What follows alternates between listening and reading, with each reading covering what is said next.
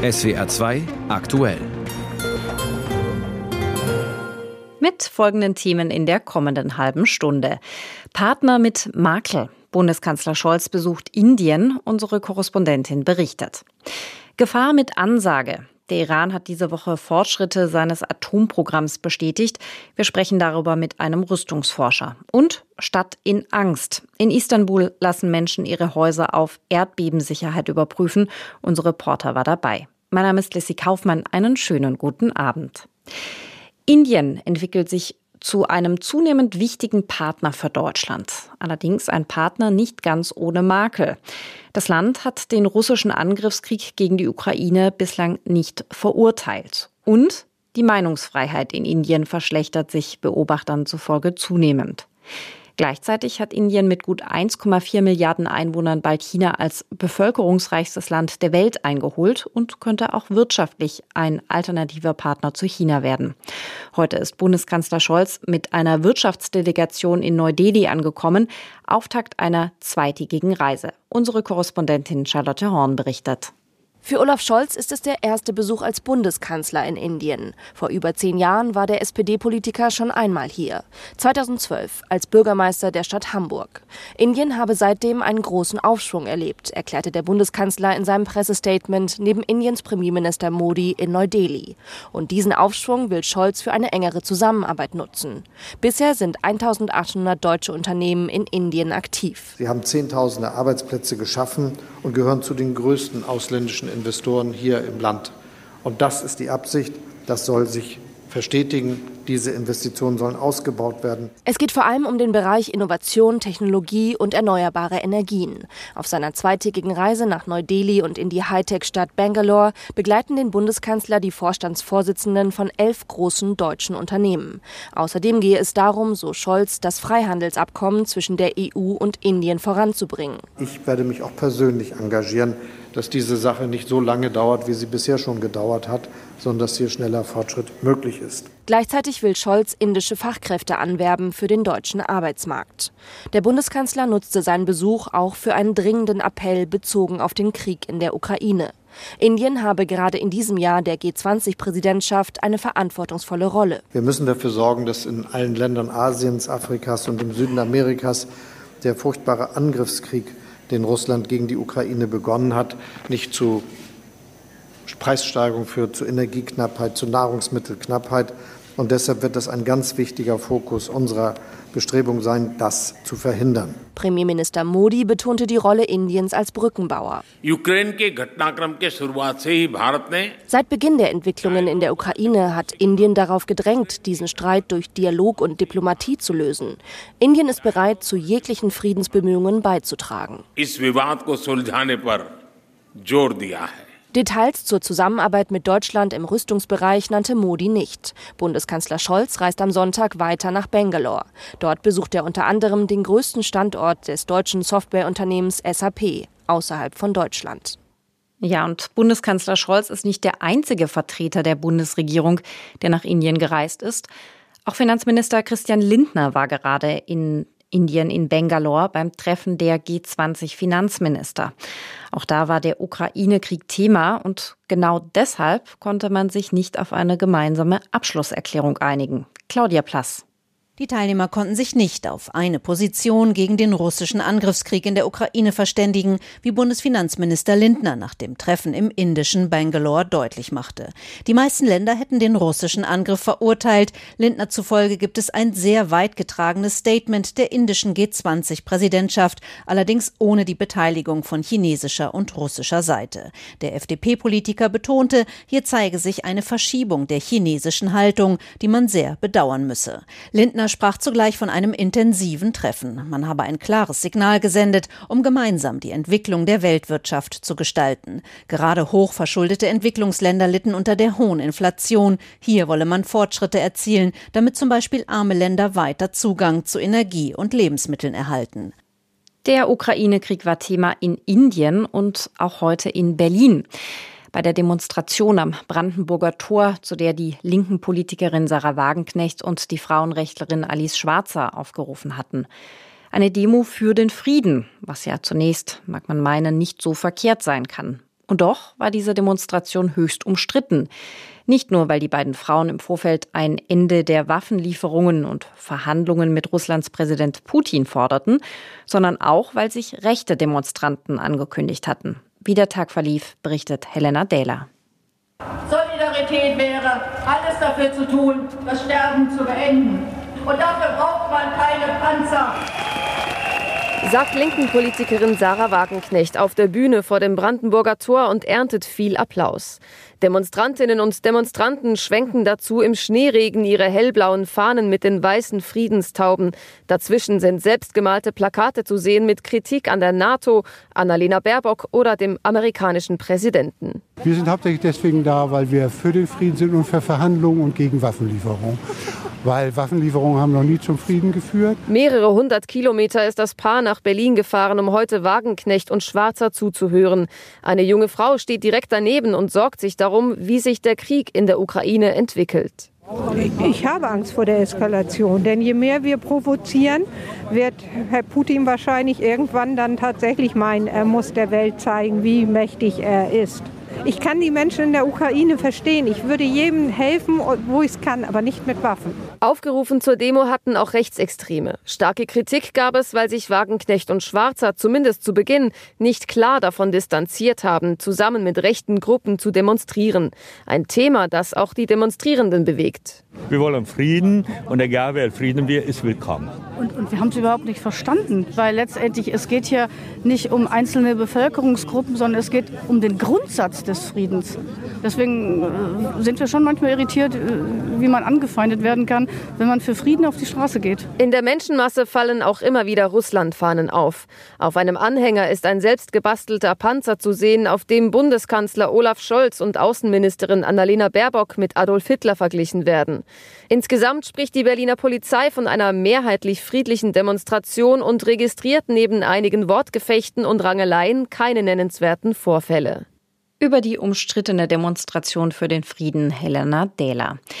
Hätte man den Ukraine-Krieg kommen sehen müssen? Hat der Westen die Warnsignale ignoriert? Viel wurde darüber diskutiert. Währenddessen tickt an einer anderen Stelle die nächste weltpolitische Zeitbombe, das Atomprogramm des Iran. In dieser Woche hat das Land eingeräumt, Uran mittlerweile auf 84 Prozent anreichern zu können, also fast so viel wie nötig ist, um Atomwaffen herzustellen.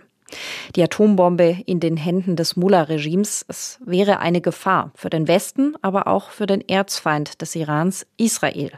Darüber spreche ich mit dem Rüstungsexperten Oliver Meyer vom Institut für Friedensforschung und Sicherheitspolitik an der Universität Hamburg.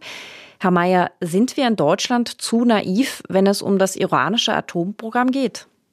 Nein, ich glaube nicht. Also die Gefahren, dass der Iran zur Atommacht wird, sind, glaube ich, äh, klar erkannt, auch schon lange. Seit 20 Jahren ist ja tatsächlich das Problem in der Bearbeitung, wenn man so will. Es ist eher ein Streit darum, wie man mit diesem Problem äh, umgeht, ob man äh, weiter versucht, auch äh, eine mögliche Lösung im Nuklearkonflikt äh, zu trennen, auch von der Bearbeitung anderer Themen äh, mit Iran oder ob man tatsächlich versucht hier insgesamt eine Politik äh, der Konfrontation äh, gegenüber dem Iran äh, zu machen und sagt, diplomatische Gespräche mit Iran machen im Moment keinen Sinn. Ich glaube, das ist der Streit, aber ich sehe nicht, dass hier tatsächlich die Gefahren unterschätzt oder ignoriert werden.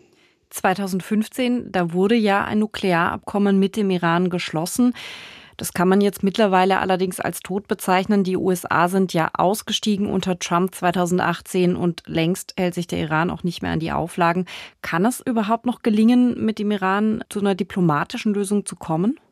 Ja, ich bin hier mit dem EU-Außenbeauftragten einer Meinung, der kürzlich nochmal gesagt hat, es gibt eigentlich keine Alternative außer der Diplomatie und im Grunde genommen auch einem Abkommen wie dem äh, Atomabkommen, das abgeschlossen äh, worden ist. Äh, die Alternative wäre ja tatsächlich hier über militärische Mittel zu versuchen, das Programm zu verzögern, bestenfalls solche Programme militärisch tatsächlich zu verhindern, ähm, ist eigentlich nicht möglich, vor allem auch, weil Iran ja schon seit langem sich auf Militärschläge äh, vorbereitet und wir ja auch schon seit langem auch militärische Aktionen, Spionage, auch Anschläge äh, haben von israelischer Seite, um dieses Programm zu verzögern. Die waren allenfalls in der Lage, einen Zeitgewinn zu erzeugen. Von daher bleibt uns eigentlich nichts anderes übrig, als zu versuchen, hier eine Einigung zu finden, die dazu führt, dass Iran genug Gründe hat, auf äh, Atomwaffen zu verzichten. Militärisch könnte Israel ja auch demnächst eingreifen. Dazu möchte ich später noch kurz kommen. Eine Möglichkeit wären aber auch stärkere Sanktionen gegen den Iran. Wieso macht man das nicht? Also Iran ist ja schon äh, unter extremen Sanktionen. Mit der Ausnahme von Russland gibt es keinen anderen Staat, der so äh, stark sanktioniert ist wie wie der Iran, ähm, die zeigen ja auch Wirkung insofern, als die iranische Wirtschaft am Boden liegt, aber mit der Wirksamkeit, also der tatsächlichen Wirksamkeit in dem Sinne, dass hier Iran dazu bewegt wird, auf eine Atomwaffenoption äh, langfristig zu verzichten und das auch zu untermauern durch Beschränkung des Atomprogramms, da sieht es eben anders aus. Und deswegen muss man eben hinterfragen, ob tatsächlich das das einzige Mittel äh, sein kann oder ob man nicht auch Anreize braucht. So un, und was, ähm, was wären diese Anreize? Naja, unter dem Atomabkommen war ja eben angedacht, dass Iran schrittweise dann auch die nuklearbezogenen Sanktionen zumindest aufgehoben werden oder suspendiert werden. Das war äh, ein schrittweises Geben und Nehmen. Ähm, das ist eben seit äh, fünf Jahren, seitdem die USA sich nicht mehr an dieses Abkommen äh, gehalten haben, ähm, das Vertrauen äh, nachhaltig zerstört im Iran, auch dass der Westen sich daran hält. Ähm, und andererseits sind wir eben seit, seit vier Jahren, jetzt seit der Iran sich eben auch äh, immer weniger an dieses Abkommen hält und jetzt im Grunde genommen gar nicht mehr äh, auch das Vertrauen in den Iran zerstört. Das ist deswegen problematisch, weil der eigentliche Kernzweck dieses Atomabkommens war, das Vertrauen in die friedlichen Absichten hinter dem iranischen Atomprogramm herzustellen, wiederherzustellen. Und da sind wir eben jetzt weit davon entfernt, als wir es vor äh, sieben, acht Jahren waren, als dieses Abkommen geschlossen worden ist. Und den Weg dahin zurückzufinden, auch indem man beispielsweise dem Iran nachhaltig signalisiert, dass man mittelfristig bereit ist, auch wirtschaftliche Anreize zu äh, geben. Das ist eben so schwierig und natürlich vor dem Hintergrund der iranischen Repressionspolitik im Innern jetzt noch sehr viel schwieriger geworden. Nicht? Also diese Trennung der Themen ist tatsächlich unglaublich schwierig geworden jetzt.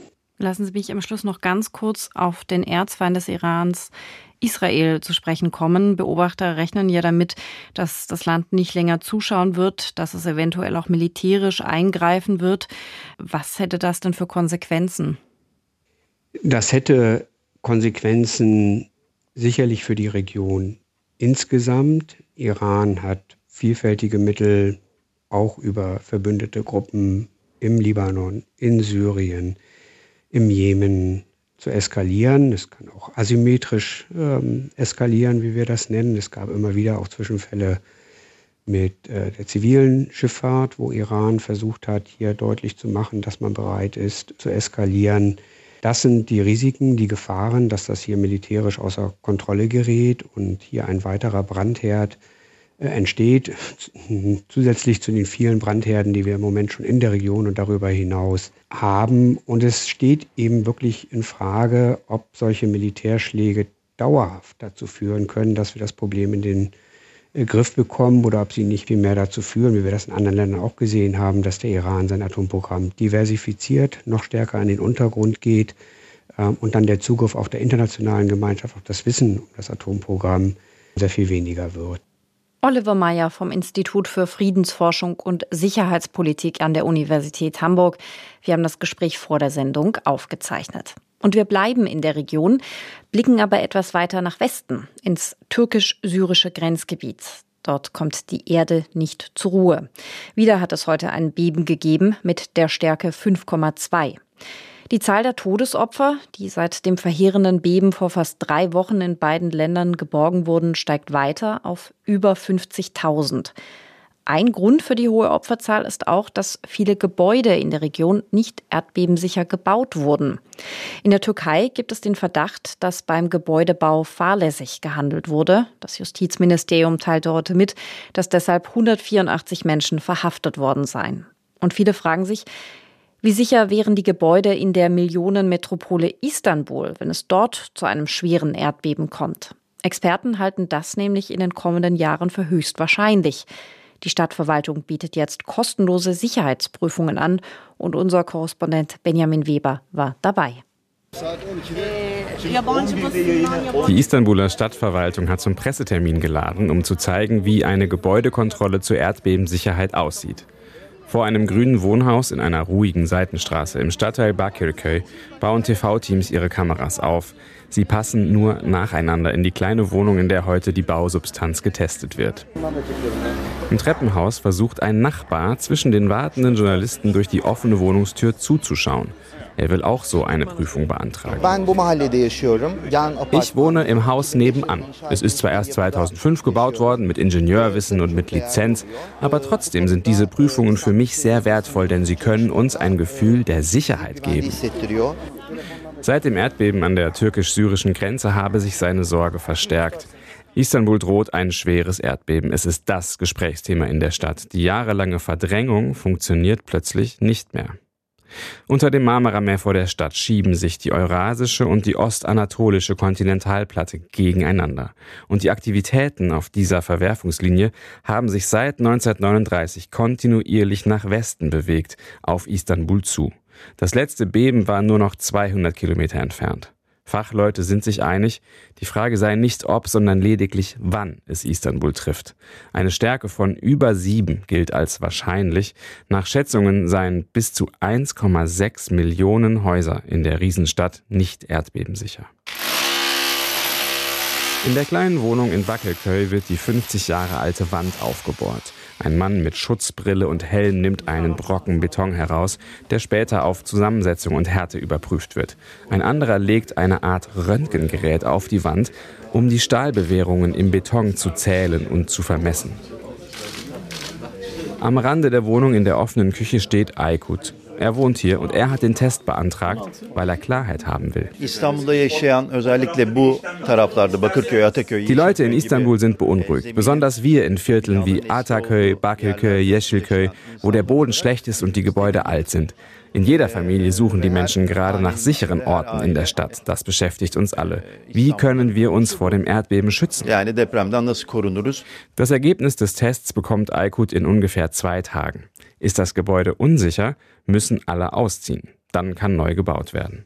Nach Angaben der Stadt haben allein nach dem Beben in der Südosttürkei 85.000 Menschen eine Kontrolle beantragt.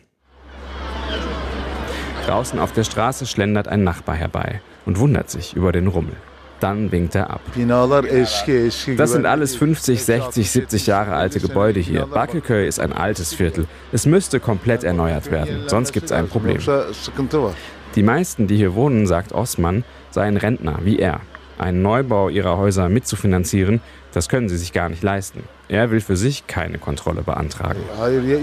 Nein, denn wenn herauskommt, dass das Haus nicht sicher ist, dann wird es geräumt und man muss ausziehen. Und es gibt ja gerade keine Wohnungen zu mieten. Wo sollen denn dann die ganzen Menschen hin? Und mit dieser Frage trifft Osman das Dilemma. Auf dem extrem angespannten Istanbuler Wohnungsmarkt können nicht alle mal ebenso in eine erdbebensichere Wohnung umziehen. Die Wirtschaftskrise und die Inflation kommen noch dazu. Auch die kostenlosen Gebäudekontrollen ändern nichts daran, dass für viele Menschen in der 16 Millionen Metropole angesichts des drohenden Erdbebens nicht viel mehr bleibt als das Prinzip Hoffnung. Und vom Ausland kommen wir jetzt zurück nach Deutschland. Genauer gesagt in einen schmalen Landstreifen in der Grenzregion zwischen Rheinland-Pfalz und Hessen. Freistaat Flaschenhals hieß das Gebiet einst und dazu kam es so. Nach dem Ersten Weltkrieg markierten die alliierten Siegermächte mit einem Zirkel auf der Karte ihre Zonen. Sie haben sich dabei aber vermessen und deshalb trafen sich die beiden Zirkellinien nicht.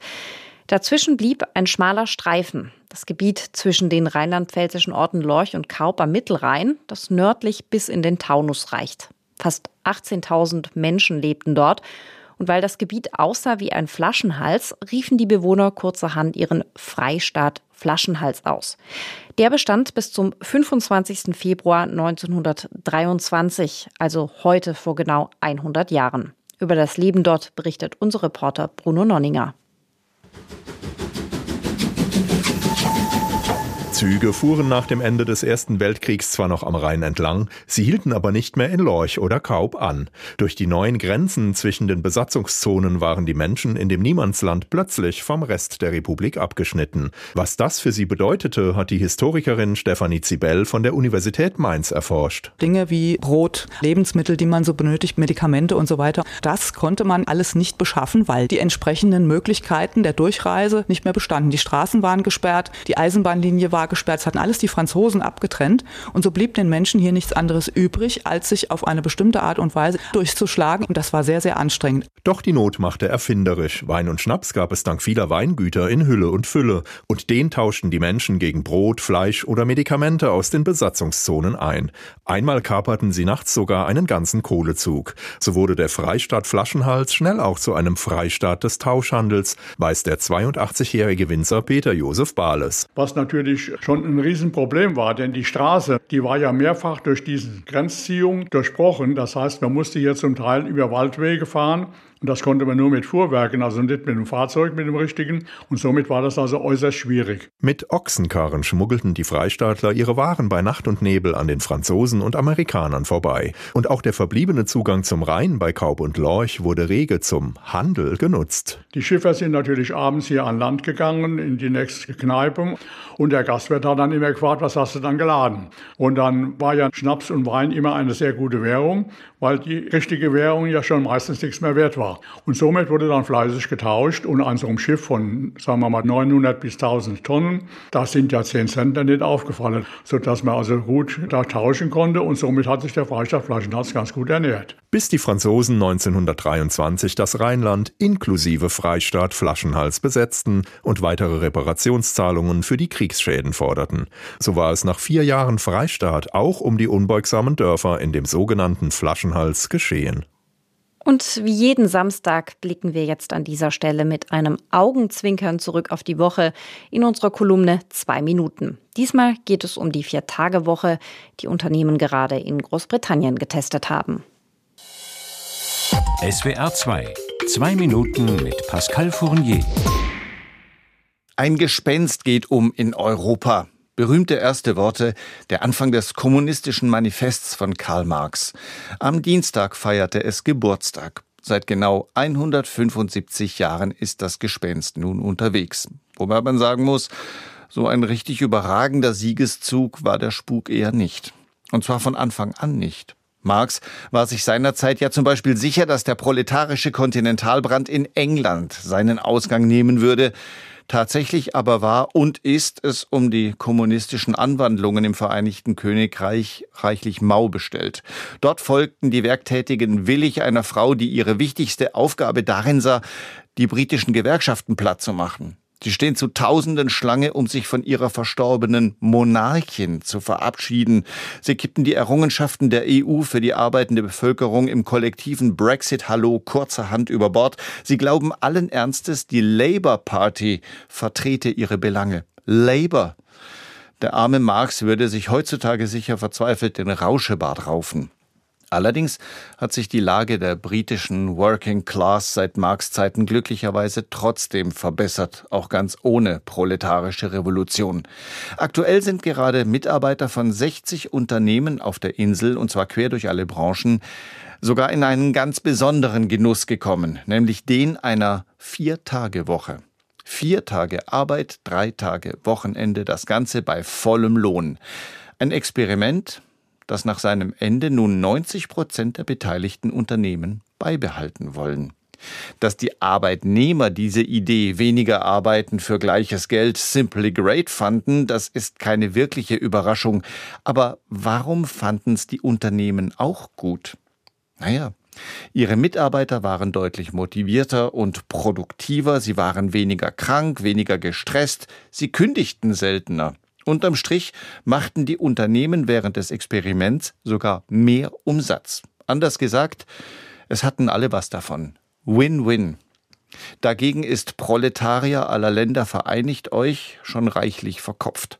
Kein Wunder, dass das seit 175 Jahren nirgendwo so richtig durchschlägt.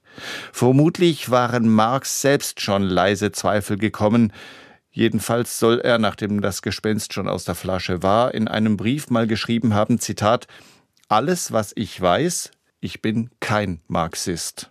Mann, wenn ihm damals nur die Viertagewoche eingefallen wäre.